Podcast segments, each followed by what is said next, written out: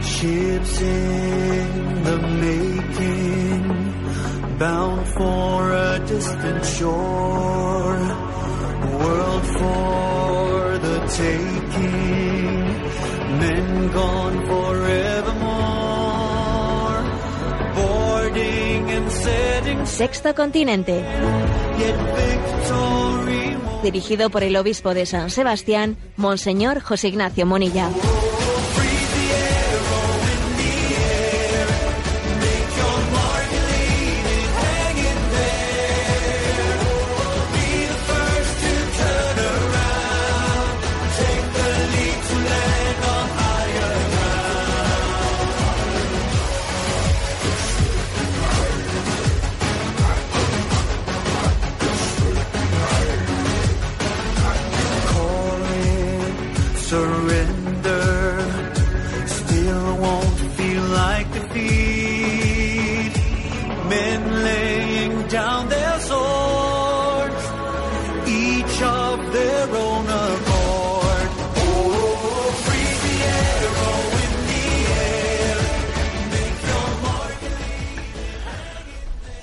Cordial saludo a todos los oyentes de Radio María. Un día más, con la gracia del Señor, nos disponemos a realizar este programa llamado Sexto Continente, que lunes y viernes pues, se se emite en directo una hora antes en las Islas Canarias, aquí en Radio María España.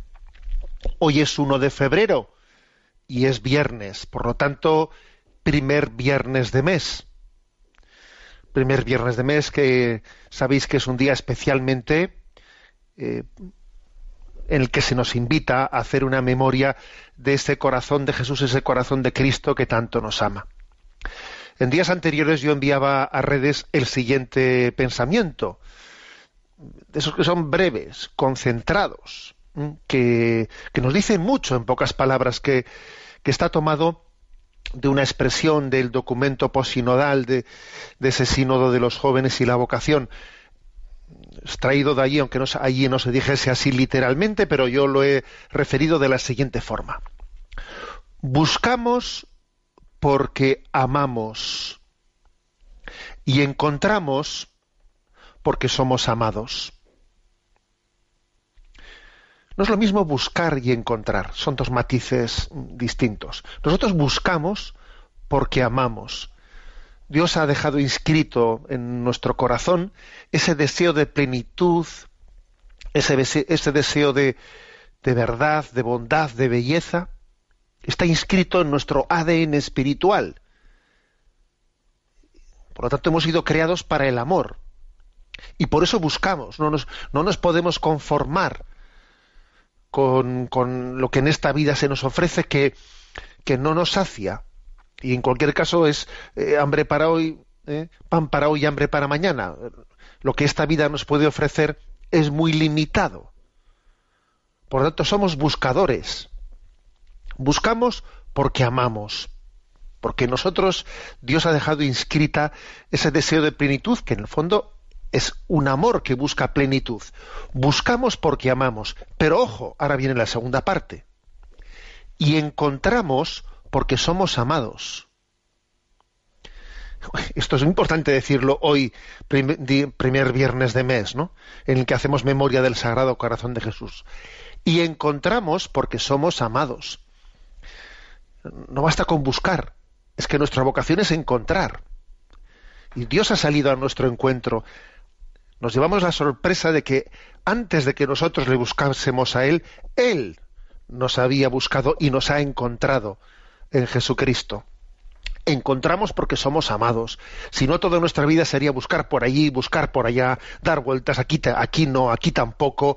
No, es que gracias a Dios, Dios ha tomado la iniciativa, ha tomado la iniciativa de este encuentro. Y entonces somos encontrados por Dios, porque somos amados. Porque no solo amo yo, es que yo he sido amado primeramente. Bueno, pues este es el gran mensaje que un primer viernes de mes conviene recordar en esa vocación que decimos, Sagrado Corazón de Jesús, en ti confío, en vos confío. Buscamos porque amamos y encontramos porque somos amados. Sexto Continente es un programa que tiene también una presencia en redes sociales, en aquellos que sois usuarios de Twitter o de Instagram, con la cuenta arroba obispo munilla, en los que sois usuarios de Facebook, con la página que tiene mi nombre personal de José Ignacio Munilla, en los que sois usuarios en, en general, pues de, de, la red de internet, con la página web multimedia en ticonfío.org. ¿eh? En ticonfío.org es la página web multimedia en la que están entrelazados pues todos los recursos de evangelización que se van generando. Bien, ¿qué, ¿con qué tema primero voy a arrancar el, el programa? Es un tema duro, ¿eh? es un tema duro, pero creo que hay que, hay que abordarlo, ¿no? Es lo acontecido la semana pasada en la ciudad tan emblemática de Nueva York, en la que eh, en ese estado de Nueva York se ha dado una coincidiendo con el aniversario de la aprobación hace 46 años de la, del aborto, de la famosa de, con el fallo Roe eh, de la aprobación legal del aborto en Estados Unidos, pues se ha, dado un paso en el estado de Nueva York eh, tremendo. ¿eh? Se ha aprobado una, una liberalización completa, ¿eh? completa del aborto. Mm, ahora la intentaré un poco explicar. Y claro, pues digamos, ha, ha, supuesto dentro de esta, de esta gran batalla provida de intentar que, que la vida sea progresivamente más protegida, ha sido, pues claro, pues una, una herida enorme, ¿no? La que ha acontecido en Nueva York el hecho de que Nueva York sea una ciudad emblemática no es un tema, no es un tema menor. Yo ayer enviaba a redes una, un, una reflexión que dice nuestro tiempo se caracteriza por destruir la libertad en nombre de la libertad. Y este mensaje iba acompañado pues de una imagen de la estatua de la libertad de Nueva York medio destruida. ¿eh? medio destruida. Nuestro tiempo se caracteriza por destruir la libertad en nombre de la libertad. Sí, exactamente esto es lo que está ocurriendo. Y el hecho de que sea en el estado de Nueva York, que al, que todo el mundo mira a esa ciudad, ¿no? La mira como la imagen, el emblema de la libertad por la que se suspira y cuántas personas suspiran por llegar allí y dice, cuidado, señores, estamos destruyendo la libertad en nombre de la libertad. Es curioso que eh, la libertad es una palabra utilizada por todos como la del amor, como la del amor y manipulada de una manera especialmente, ¿no? Como la del amor igualmente. Libertad y amor son dos palabras que han sido verdaderamente usurpadas. Nuestro tiempo se caracteriza por destruir la libertad en nombre de la libertad, porque claro, ¿Cómo se puede reivindicar la libertad para matar la vida, para destruir la vida humana? Si no existe el derecho a la vida, ¿qué otra libertad me ofrece usted? Bueno, ¿qué es lo que ha pasado? Bueno, pues eh, lo ha acontecido que el día 22 de enero se aprobó en el Senado del Estado de Nueva York, se aprobó por 38 votos contra 24 una nueva ley del aborto, que permitirá esta práctica durante todo el embarazo ¿eh? y además que puede ser realizada no solo por médicos sino también por otro cualquier otro tipo de personal y además que, que no permite ningún tipo de objeción de conciencia. O sea es decir que si alguien entra en un, en un hospital católico tiene derecho a, que le practiquen el aborto allí. Y si en el hospital católico se niegan a, a, a practicar el aborto, pues ese, hospital será sancionado. Y el médico que estaba de guardia no tiene derecho a hacer ninguna objeción de conciencia y será, por lo tanto, eh, pues eh, será imputado. Eh, es decir, es una, una ley tremenda en la que bueno pues añaden montones de detalles que son por ejemplo pues el hecho de que pueda practicarse el aborto pues sin ningún límite incluso estando en vísperas en vísperas del, del parto ¿eh? en vísperas del parto hasta el día anterior del parto puede practicarse la ley del aborto eh, pues alegando, eh, en, en el caso de que se alegue, pues eh, necesidad de conveniencia para la salud mental o la salud psicológica de la madre, por ejemplo. Y también incluso la ley detalla de que en caso de que el feto haya nacido con vida, no se permitirá ningún tipo de asistencia médica para que el feto sobreviva.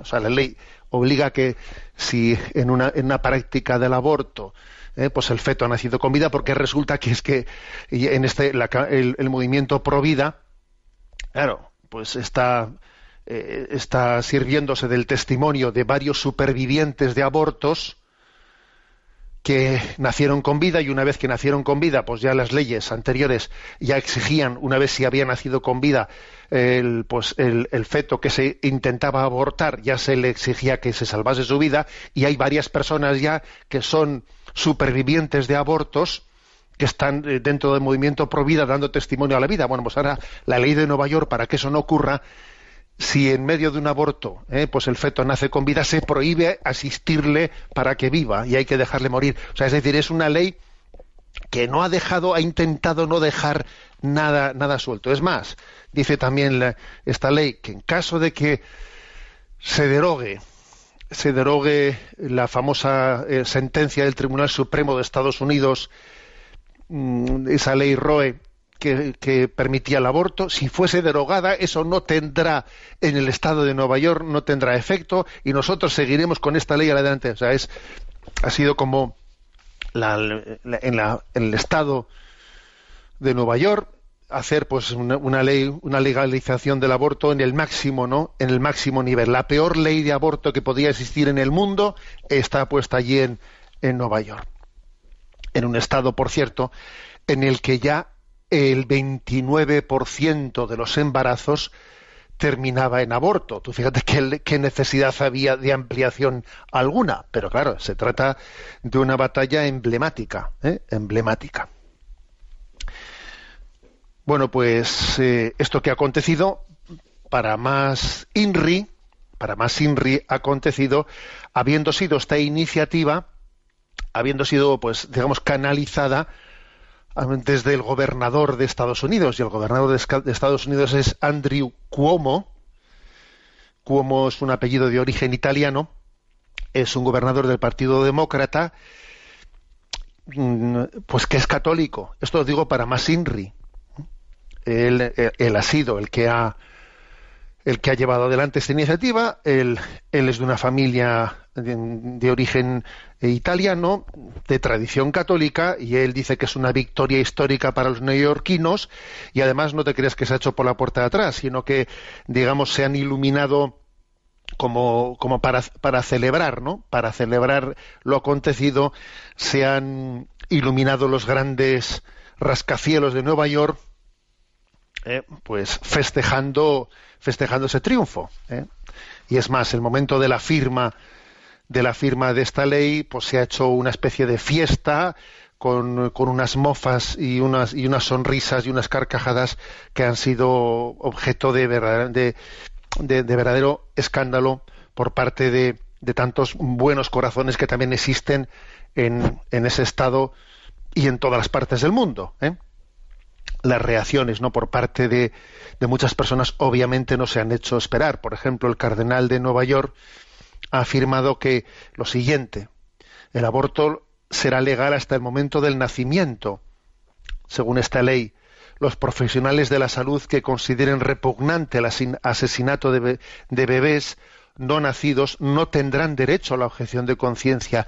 Ya no hará falta médicos preparados para el desmembramiento y cualquier bebé que sobreviva a un, a a un escalpelo o a, la, o a la succión y siga vivo podrá ser dejado a su suerte hasta morir una vez de haber nacido. ¿Acaso esto es progresismo?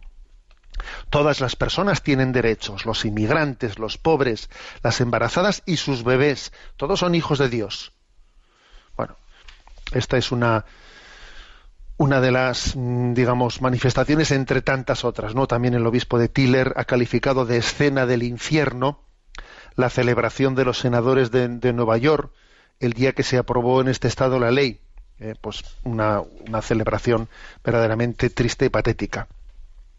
existe una, pues digamos, un, un debate, eh, un debate abierto sobre la procedencia, conveniencia, prudencia, acierto, desacierto de, de, excomulgar explícitamente al gobernador de Nueva York, eh, a Andrew Cuomo, y algunos obispos se han manifestado partidarios de esa, de esa opción, mientras que otros han, han pensado que, mm, que sería, vamos, sería en- entre otras cosas, innecesaria por el hecho de que cuando se dice excomunión no quiere decir que en caso de que no se les comulgue pueda comulgar, porque obviamente eh, si ese gobernador, que no, que no creo que tenga mucha intención, pero si se si pretendiese recibir la Sagrada Comunión, obviamente, obviamente se, se le debe de, de negar tal cosa para, para dejar patente bueno, pues la contradicción, ¿no?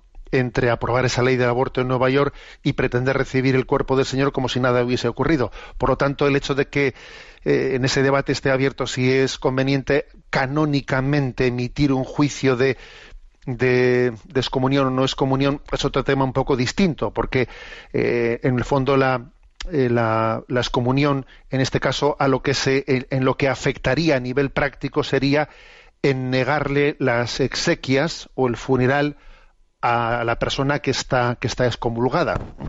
Y bueno, pues la verdad es que obviamente yo creo que no hay que eh, lo digo porque veo que en algunos eh, que en algunas redes sociales se está malgastando las energías en este debate concreto. Yo creo que eso es, opinable, pero desde luego el hecho de que se parezca oportuno o no oportuno hacer un decreto canónico de excomunión, mmm, me parece que no no es esa la cuestión eh, la cuestión principal ¿eh? no es esa la cuestión principal porque en cualquier caso alguien que haya llevado adelante una ley como esta por supuesto ¿eh? que evidentemente ha quedado en una situación de un grave pecado mortal contrario a la vida y no únicamente él no puede acercarse a recibir la comunión sino que la iglesia debe también de hacer el acto público de negársela si lo pretendiese. Luego, bueno, eh, creo que no hay que distraerse de, del centro de la cuestión. El centro de la cuestión es, y permitidme ahora una pequeña lectura, es, es el siguiente, ¿no?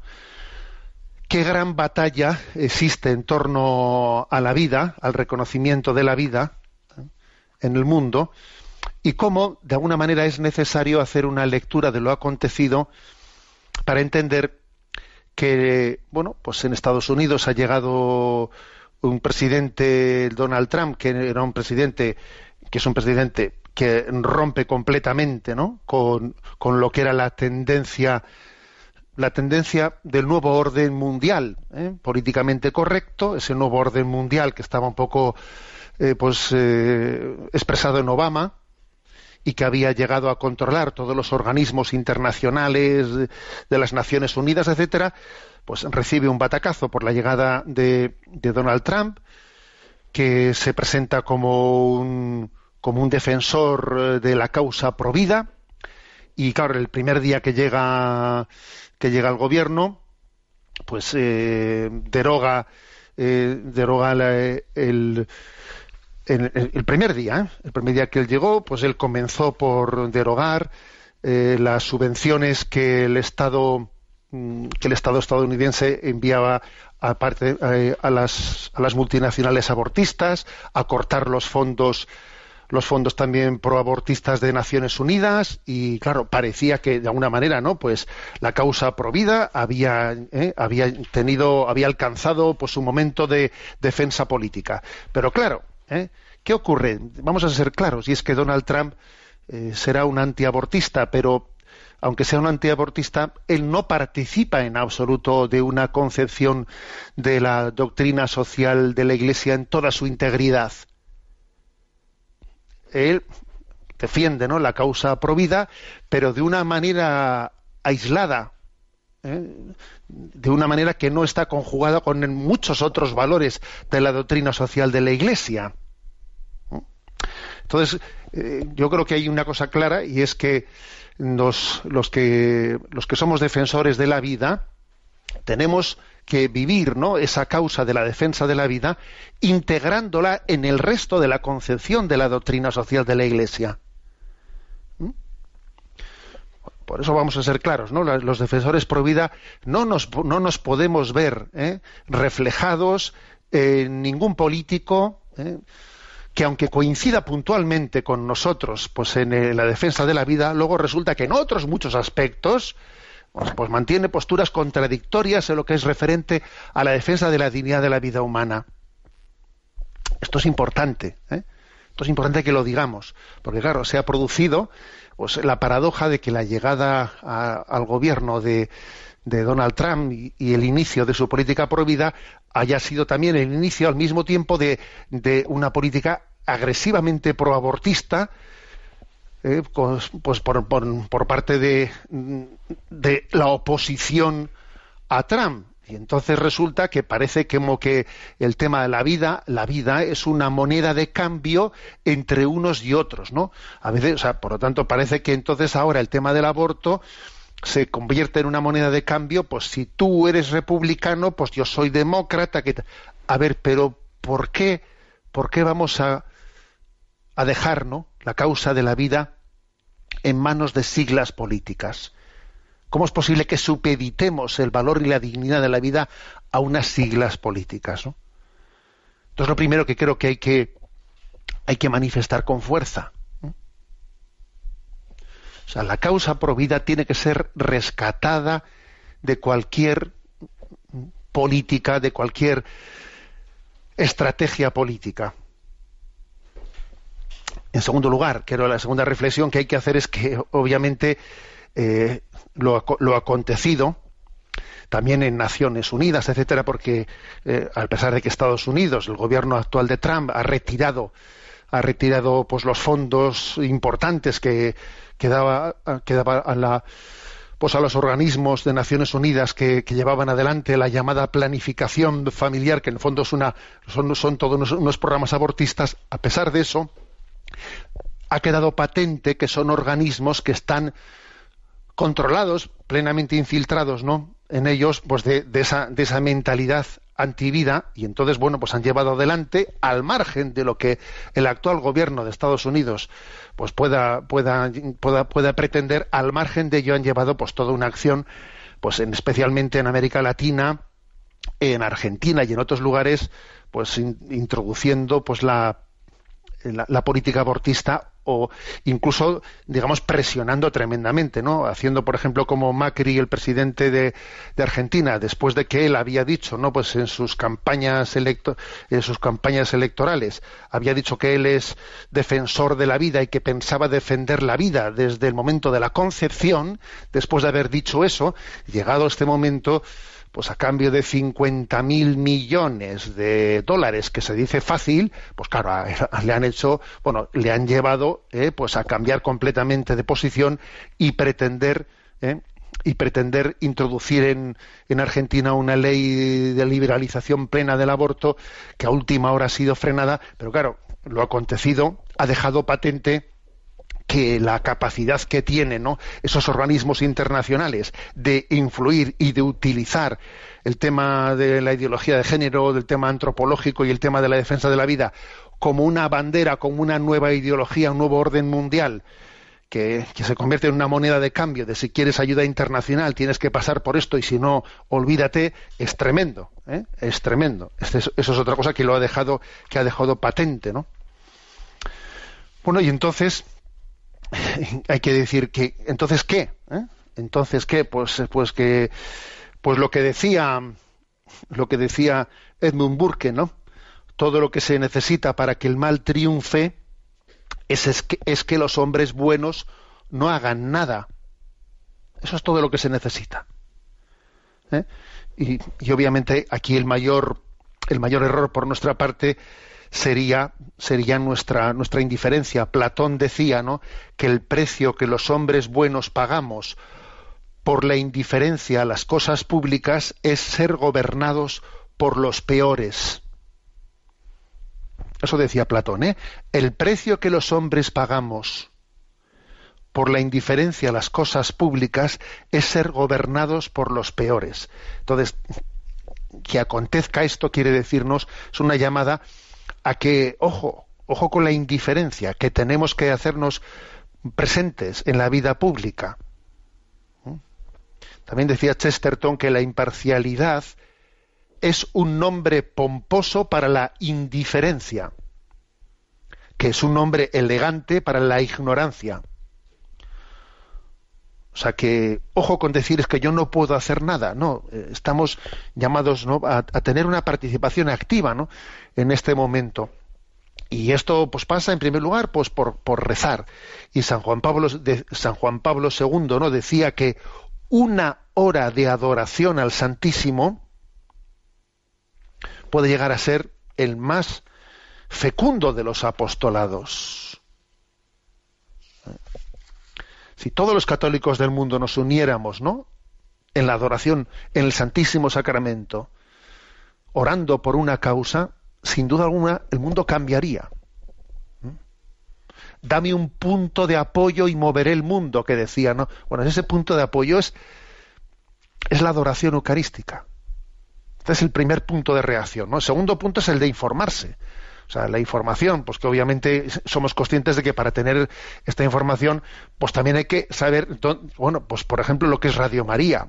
Es que si no fuese por Radio María, hay determinado nivel de, de, información de recibir de recibir bueno no digo que sea únicamente Radio María también por internet existen lugares que hay que saber discernir pero es necesaria la información y luego por supuesto no el compromiso de el compromiso de mm, activo en el discernimiento también político porque no podemos apoyar programas políticos que no sean que no defiendan de una manera eh, plena y total la vida. Benedicto XVI nos ha hablado más de una, de una, ocasión de los principios no negociables, ¿no? Hay principios no negociables.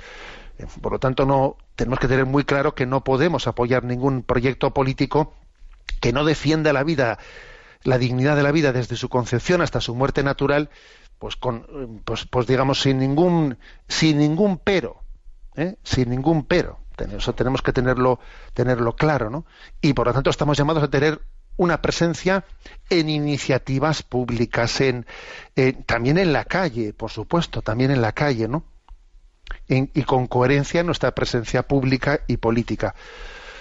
Bueno, pues creo que esta es el, eh, la reflexión y termino como he comenzado, que Nueva York es una ciudad emblemática, ¿no? Y, y por eso el, pues el mensaje que ayer envié a redes también también me parece que es que es responde no a, a, esa a esta aprobación de esta ley del aborto en un lugar que es que es emblemático y el pensamiento es el siguiente nuestro tiempo se caracteriza por destruir la libertad en nombre de la libertad este mensaje cristiano es un mensaje que no sólo rescata la vida, el valor de la vida de los inocentes, sino también rescata la libertad. Sí, el cristianismo, Jesucristo, es necesario para rescatar la libertad.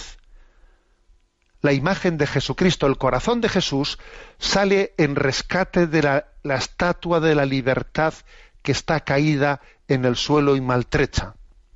Imaginaros esta imagen, la imagen del corazón de Jesús como el buen samaritano que coge en brazos la imagen malherida de la estatua de la libertad que está rota y maltrecha y el corazón de Jesús la sostiene e intenta levantarla.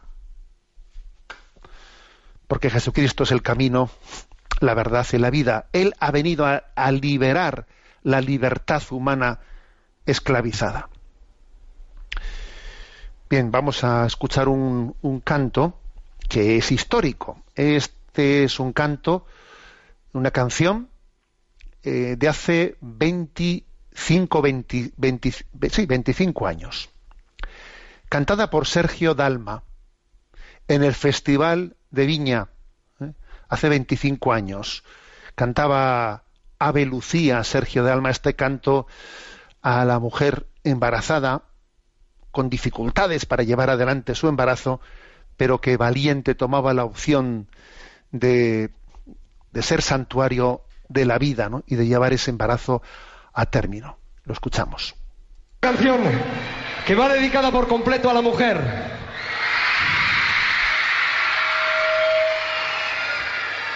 Esta es la historia del caso de una chica que se llamaba Lucía. ¡Ave Lucía!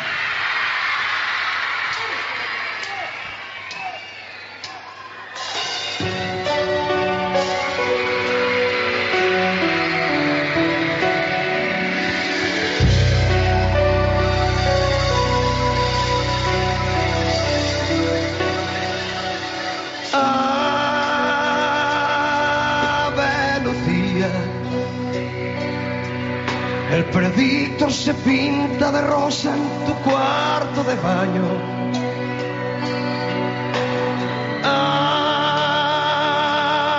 Ave Lucía. Y te dice que vas a ser madre a finales de mayo.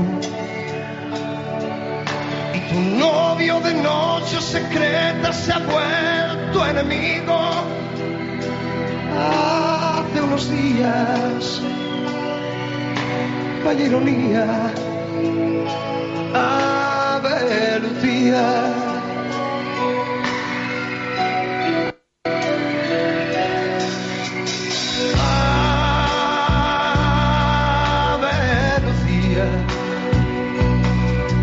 Hay un médico tal que resuelve al final este tipo de casos.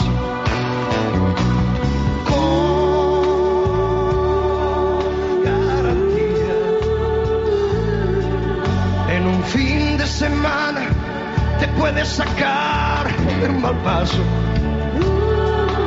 Pero sientes que dentro de ti algo nuevo ha pasado. Una rareza, una alegría, algo que crece.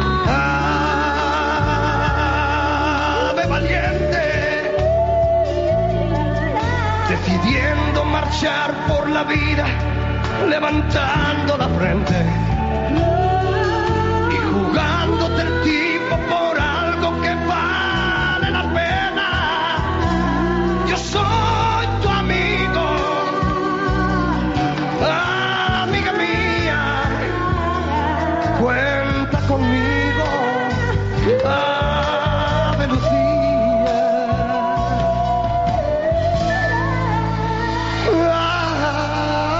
Ave Lucía.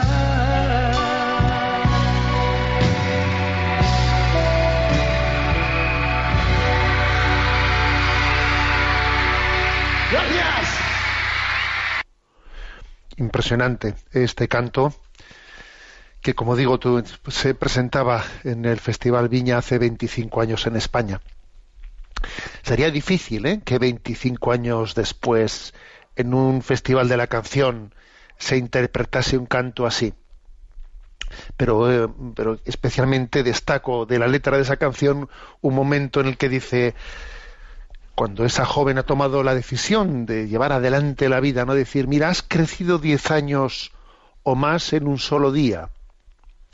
Has crecido diez años o más en un solo día quiere decir que hay momentos, hay determinadas opciones en la vida en las que nos la jugamos, ¿no?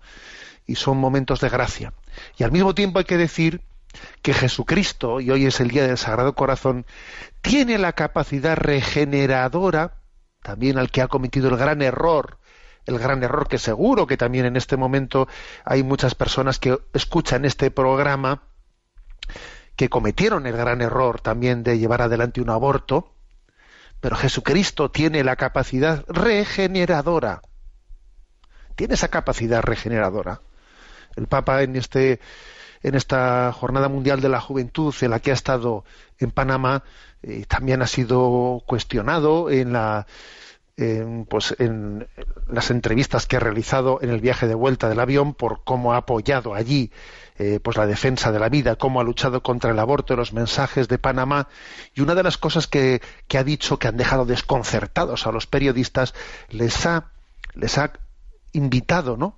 a las jóvenes que han abortado en esa, en esa necesidad de reparación, de esa de sanación, de esa gran herida, les ha invitado para que se reconcilien con Dios, que se reconcilien también con el niño.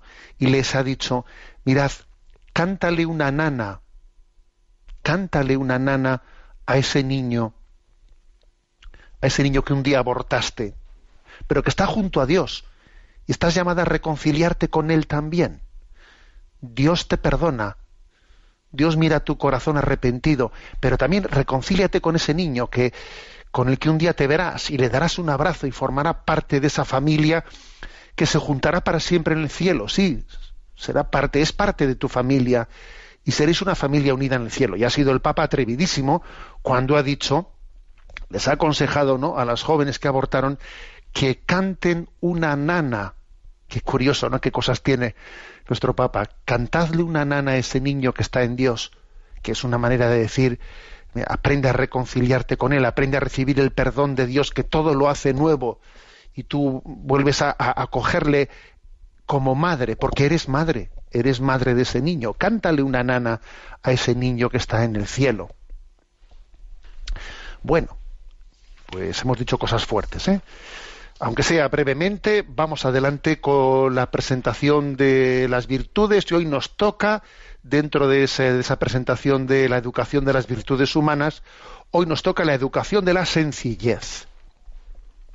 La sencillez, ¿eh?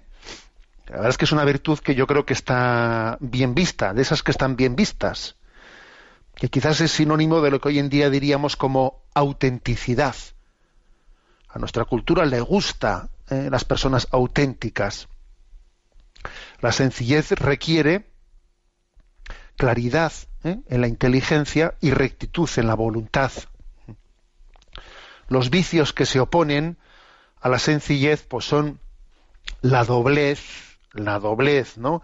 En el pensamiento y en los deseos, pues eso, ser complicado, ser turbio en el modo de actuar, en el modo de hablar, bien sea a través de la ironía, de la pedantería, de la hipocresía.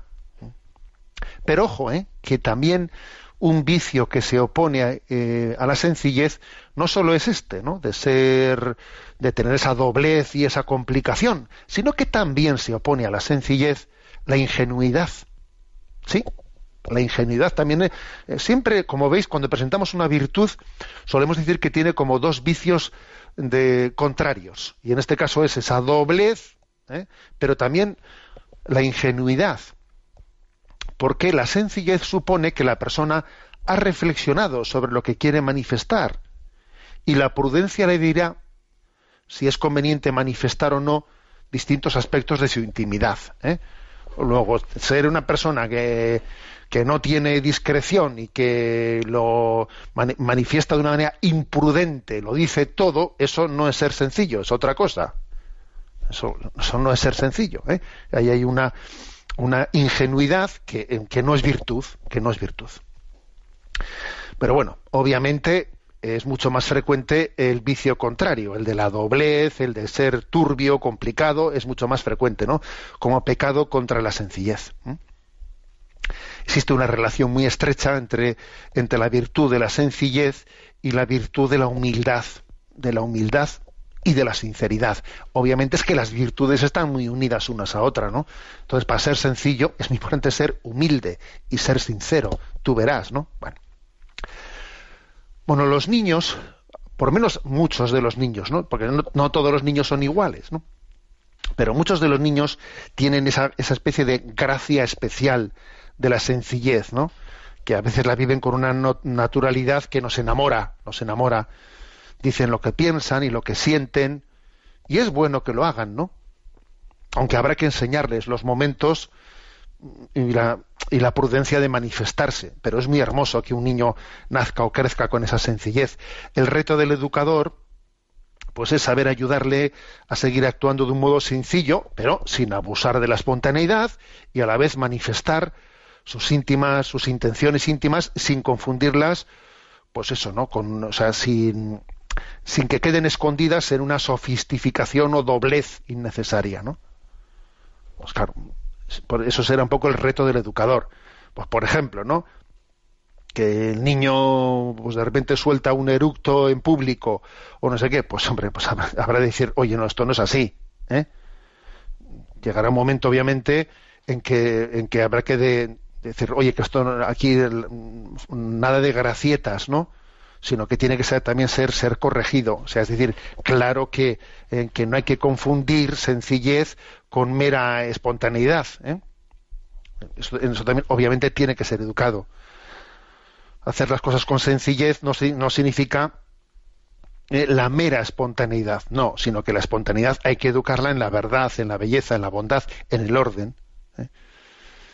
Bueno, digamos también que cito una frase de San José María que, subraya eso, ese claro que esa sencillez de los niños tiene que ser educada, pero aunque tenga que ser educada, nos enseña mucho, nos muestra mucho. No olvidemos que Jesús nos dijo, si no os hacéis como niños.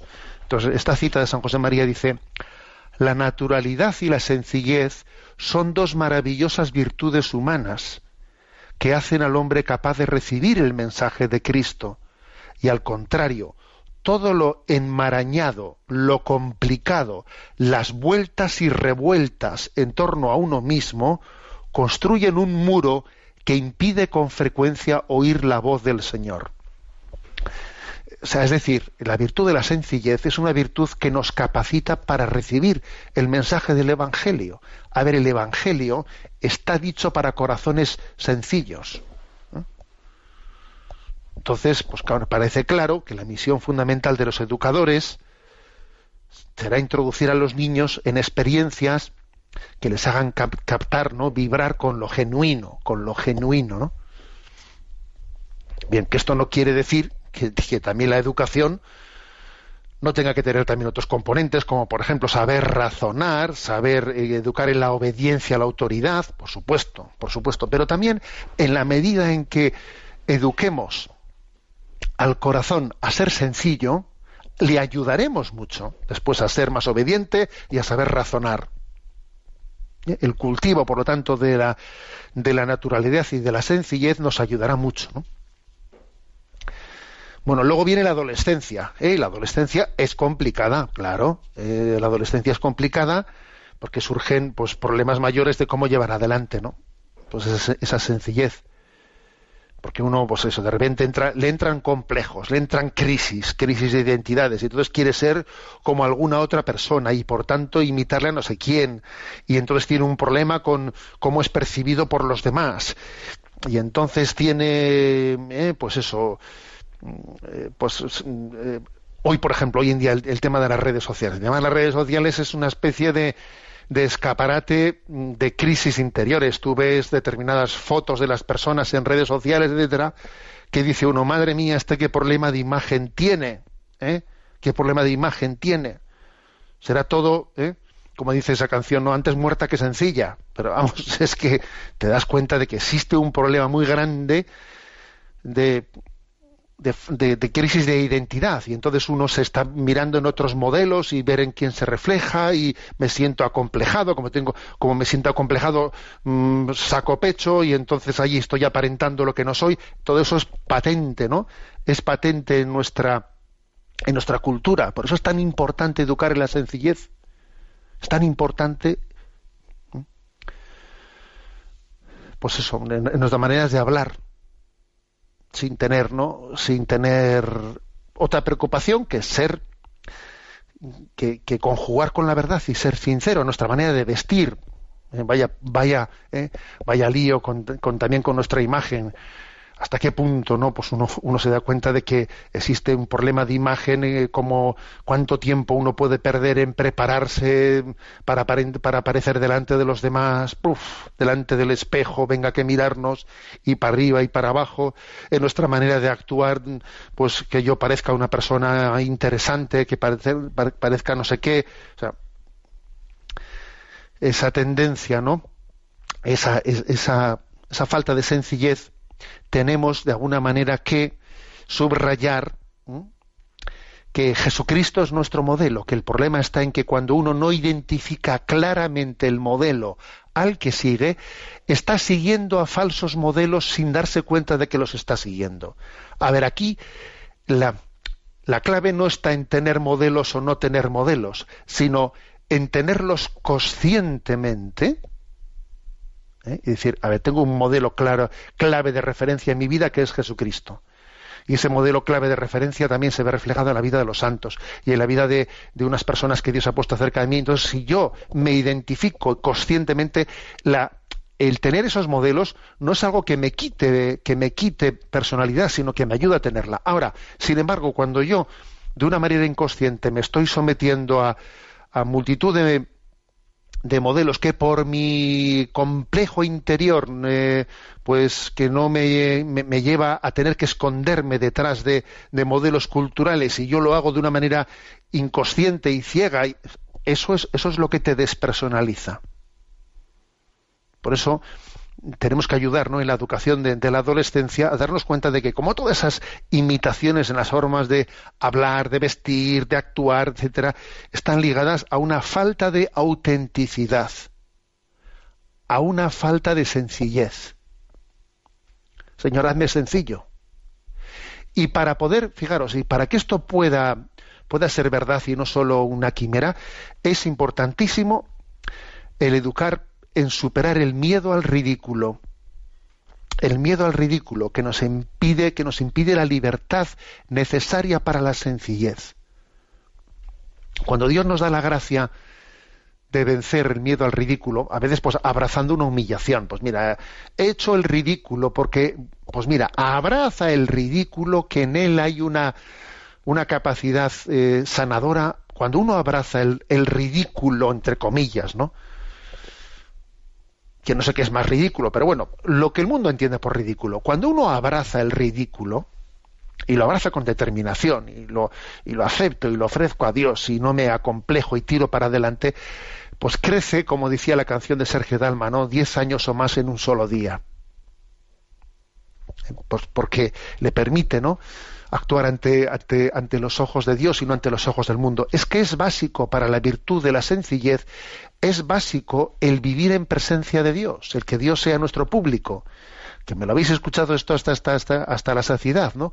Es que sin, sin, sin ese vivir en presencia de Dios uno no, no, no es sencillo, porque está siempre actuando ante los ojos de los demás. Aquí una de dos, o vives en presencia de Dios, vives, o si no, actúas ante los ojos de los demás. No hay punto intermedio, ¿eh? O vivir en presencia de Dios o actuar ante los ojos de los demás. Lo primero nos permite ser sencillos, ¿eh? ser sencillos, y lo segundo, obviamente, nos lleva a esclavitudes. Bueno, pues esta es la reflexión sobre la educación de la sencillez. Y nos toca también presentar el punto del, del DOCAT. El punto 109 es el que nos corresponde. Por cierto, que voy a decir que he recibido un correo desde la Jornada Mundial de Panamá de María Margarita, a la que le envío un, un saludo. María Margarita es una joven de 19 años que ha participado, ¿no? Creo que es panameña, aunque no dice su nacionalidad, nos, envía fotos de cómo ha estado en Panamá y allí en Panamá se ha repartido este DOCAT, este libro que aquí com- comentamos desgranando el, el programa de Sexto Continente de Educación en la Doctrina Social para los Jóvenes, ella envía fotografías que co- cogiendo el este libro del DOCAT en su mano recibiendo la invita en el que va acompañado de la invitación del Papa a que los jóvenes se formen en la doctrina social de la Iglesia, ¿no? Bueno, pues este, pues que mensaje recibido, ¿eh? María Margarita, y nos alegramos mucho de que la la, la Jornada Mundial de la Juventud haya sido pues un contexto en el que el Papa haya vuelto de nuevo a hacer el gesto de entregar este libro a los jóvenes encomiando la formación en la doctrina social. Bueno, como decía, nos toca el punto 109. ¿Qué formas hay de justicia? Existen las justicias distributiva y conmutativa, así como la justicia legal. Todas ellas, junto a la justicia de participación, constituyen la justicia social. La aspiración a la justicia social es un desarrollo determinante de la justicia legal, ya que mientras que ésta se fija únicamente en el cumplimiento de la ley y en el funcionamiento del Estado de Derecho, la justicia social es una exigencia vinculada a la cuestión social en su dim- dimensión mundial. Los bienes de la tierra deben ser repartidos justamente, se deben eliminar las injustas diferencias entre los hombres y en todo momento se ha de hacer respetar la dignidad de las personas. Precisamente en los contextos económicos no debe tolerarse la reducción de la persona a un bien útil o a una posesión. Toda política al servicio de la paz debe hacer, realidad la justicia en amplio sentido y sobre todo en lo que afecta al reparto de los bienes. El reparto de bienes en el mercado global debe orientarse según la justicia de intercambio o conmutativa. Cada cual ha de obtener un bien por un precio razonable. Bueno, vamos a ver. Puede parecer un poco complicado este punto 109. Yo mm, lo diría de la siguiente manera. A ver, tipos de justicia, formas de justicia. Y aquí se habla de tres, ¿eh? tres son principalmente. Aunque luego le añade una cuarta. Pero son justicia conmutativa, justicia distributiva y justicia legal. La justicia conmutativa regula la relación de un individuo con otro individuo. Esa es justicia conmutativa. Pues es, es tener, pues digamos, mm, pues ser capaz de entre nosotros de tener una, una distribución de bienes el uno con el otro que sea que sea conmutativa, ¿no? Segundo, justicia distributiva regula la relación de la comunidad política con cada uno de sus miembros. Sea, no es entre individuos, sino distributiva es entre las administraciones públicas, entre la comunidad política y cada uno de sus miembros. Hay una serie de recursos públicos y hay que distribuirlos. Y lo tercero es la justicia legal, que regula la relación de cada uno de nosotros con los poderes públicos. La de la justicia distributiva es de los, vamos, es de los poderes públicos con nosotros y la legal es la nuestra con los poderes públicos, ¿no? O políticos. Bueno, por lo tanto, justicia conmutativa entre individuos, distributiva entre la administración y los individuos y legal entre los individuos y la administración. Mm, En contraste, ¿no? Con la justicia distributiva que toma en cuenta las diferencias de mérito, porque claro, por ejemplo, que, un Estado lleve adelante la justicia distributiva no quiere decir que le dé a todo el mundo lo mismo. No, hombre, tendrá que darle dependiendo de necesidades de unos y de otros, ¿no? Distribuirnos, dar a todo el mundo lo mismo, sino hacerlo, ¿eh? eso es justicia distributiva, según criterios ¿no? y necesidades. Sin embargo, la justicia conmutativa entre nosotros, pues se hace mm, no bajo ese criterio, ¿no? sino dando a cada quien independientemente de sus particularidades. Conmutativamente, pues uno pues, eh, pues da una cosa a cambio de otra que tiene un precio similar, ¿no? Bueno. Y a estas tres, ¿eh? y la justicia legal obviamente pues es que uno tiene que cumplir leyes y normas, etcétera, de lo contrario existe una serie de sanciones. ¿eh? Y a esta triple división, conmutativa, distributiva y legal, se añade el concepto de justicia de participación. ¿eh? Concepto que supera ¿no? lo de la justicia legal. ¿eh? Porque la justicia legal lo que quiere defender es un Estado de Derecho y unas leyes que hay que cumplir, ¿no? Pero la justicia eh, va más allá de defender un Estado de Derecho. La justicia es un derecho humano, es un derecho humano. Por eso también se habla de la justicia de participación. Y por eso aquí, por ejemplo, se abre- viene una cita de San Ambrosio. ¿eh? Justicia es la virtud que da a cada uno lo suyo, que no reivindica lo ajeno y que, y que descuida la propia utilidad para salvaguardar la equidad común. Claro, esto, es- esto San Ambrosio lo dice, esto es algo que supera la justicia legal. ¿eh? Es una justicia como una virtud que está plenamente ligada a, a- un derecho de ver, deber humano, ¿no? Y hay que decir que la, que la justicia está por encima, por lo tanto, de la mera, de la mera distribución de, de los bienes, que la justicia eh, hace referencia también a la, a la protección de las, de las personas. Y otra cita que trae también a colación este punto 109 es de Gandhi, de Gandhi que dice el hombre no puede actuar con justicia en un único ámbito de la vida y practicar la injusticia con los demás en otros ámbitos. La vida es un todo inseparable. Por eso la, por eso la justicia, hablar de justicia, no solo hace referencia a distribuir los bienes, que obviamente ese es el tema, uno de los temas estrella, pero es que aparte de, distribuir di- los bienes, eh, eh, la justicia hace referencia a todos los derechos humanos tenemos el tiempo cumplido. La bendición de Dios Todopoderoso, Padre, Hijo y Espíritu Santo descienda sobre vosotros. Alabado sea Jesucristo.